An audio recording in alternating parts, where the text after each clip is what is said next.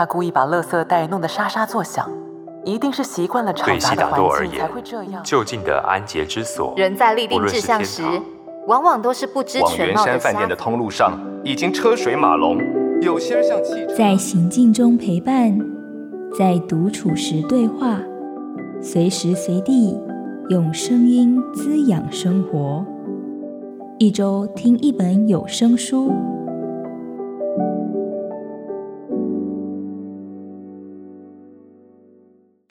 欢迎收听由静好听制作的《一周听一本有声书》，我是静好听产品企划奶柔。今天要跟大家分享的有声书是《我在阿帕拉契山境一趟向山学习思考的旅程》。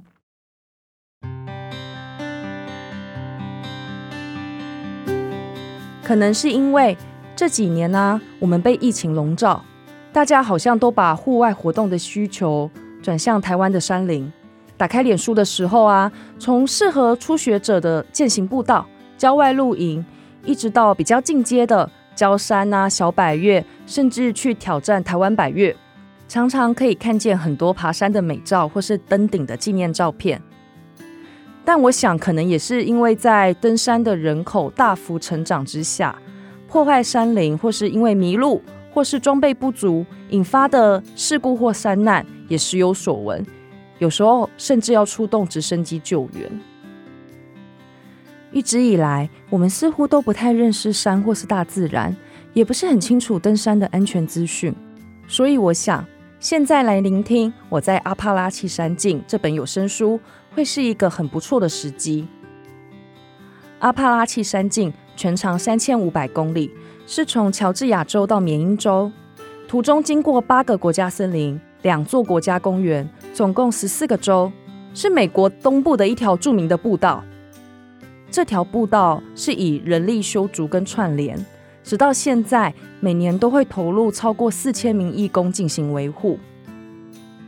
阿帕拉契不仅是这些徒步行者心中的梦幻山景，它也是一条符合路是人走出来的自然步道。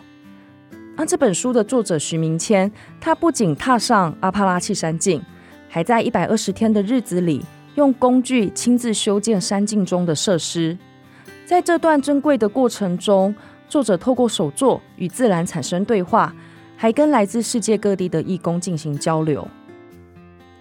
他再从这些经验里面去思考人类跟生态系统之间的关系。我很喜欢这本书里面的一个段落。是作者在做那个小径的过程中，他很挣扎要不要留下一棵小树，因为这棵树就长在步道的预定地点。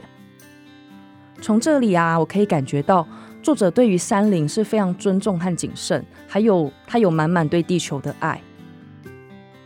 这本书的声音主播曾子婷也非常热爱自然，聆听他用悠扬细腻的声音描述阿帕拉契的树木啊、河流，还有动物，是一大享受。在念到手作步道、砍木头、敲石块的部分，子婷就会运用充满律动感的轻快声音，让我们仿佛置身其中。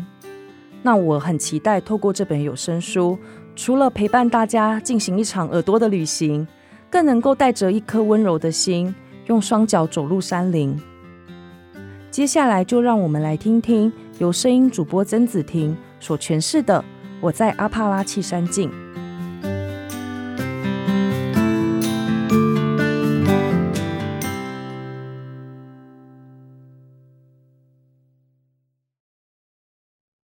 我在阿帕拉契山境，一趟向山学习思考的旅程。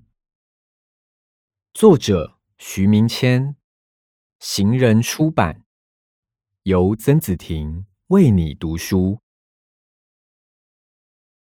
我曾经发过誓，绝不踏上美国国土。当进入美国国境，要按捺指纹；过海关，要脱鞋子，彻底搜身。行李箱要整个打开，不能上锁等等政策，在未来的某一天通通取消之后，美国才会是我周游世界梦想的最后一站。因此，此行多少来的有点出乎意外。让我非去美国不可的理由，就是梦想中的阿帕拉契山境。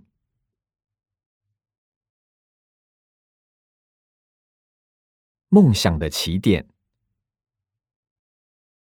在我起步很晚的非正统马咖登山生涯中，看待登山的角度有点异于常人。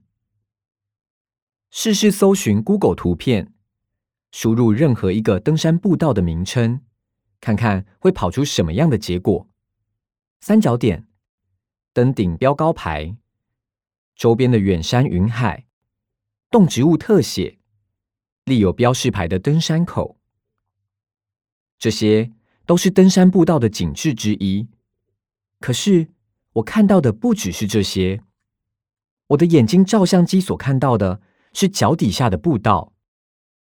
你曾留意过夏日在水泥步道上表面晒成干的蚯蚓死状吗？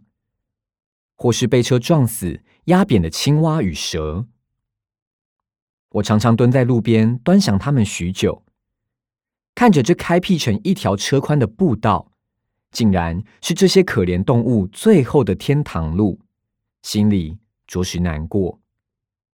而自从毕业离开学校篮球校队后，苦于受过伤的膝盖与脚踝，想要用温和的登山健行取代过去的运动量。却总是避不开一山又一山的石阶和水泥铺面道路。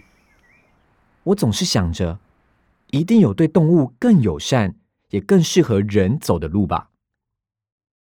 在一个偶然的机会里，登山前辈说起遥远国度有一条无铺面的梦想步道——美国阿帕拉契山径。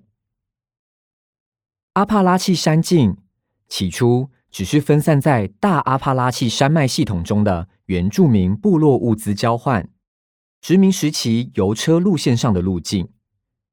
十八世纪末，山区逐渐发展成高级度假区。在距今一百二十多年前，东岸新英格兰山径沿线就有十数个山径俱乐部，自发维护步道路况，包括最早成立的健行团体。阿帕拉契山径俱乐部、达特茅斯学院的户外社团等。一九二一年，班顿麦凯提倡要串联起东岸最高的两座山峰，南边是北卡罗来纳州米歇尔山，高六千六百八十四英尺，一英尺大约等于零点三零四八公尺。北边是新罕布夏州华盛顿山。高六千两百八十八英尺，在此之间建立一条远离城市喧嚣的僻静山径，并建立起自给自足的山村经济。这个梦想提出后，一九二五年，美东几个大型登山协会在华盛顿集会，组成阿帕拉契山径协会。随后，在麦隆艾弗利的领导下，逐步透过这个组织进行山径路线的勘定、串联和修筑。历经一九二九年美国经济大萧条，美国总统罗斯福推出扩大公共建设新政，号召三百四十五万名十八到二十五岁失业青年组成公民保育团，设置了四千五百个工作营地。以人力修筑山径、道路与设施，加速了步道串联的工作。一九三七年，终于全线贯通。这是一条符合路是人走出来的自然步道，走完全程，听说至少得花半年的时间。二次大战结束后，一九四八年出现第一个走完全程的退伍军人。厄尔维薛夫，他花了一百二十三天走完当时仍然崎岖难辨的阿帕拉契山径。自此以后，每年都有上千人投入全程行者的行列，但最后真正走完全程的人不到十分之一。想听爱听，就在静好听。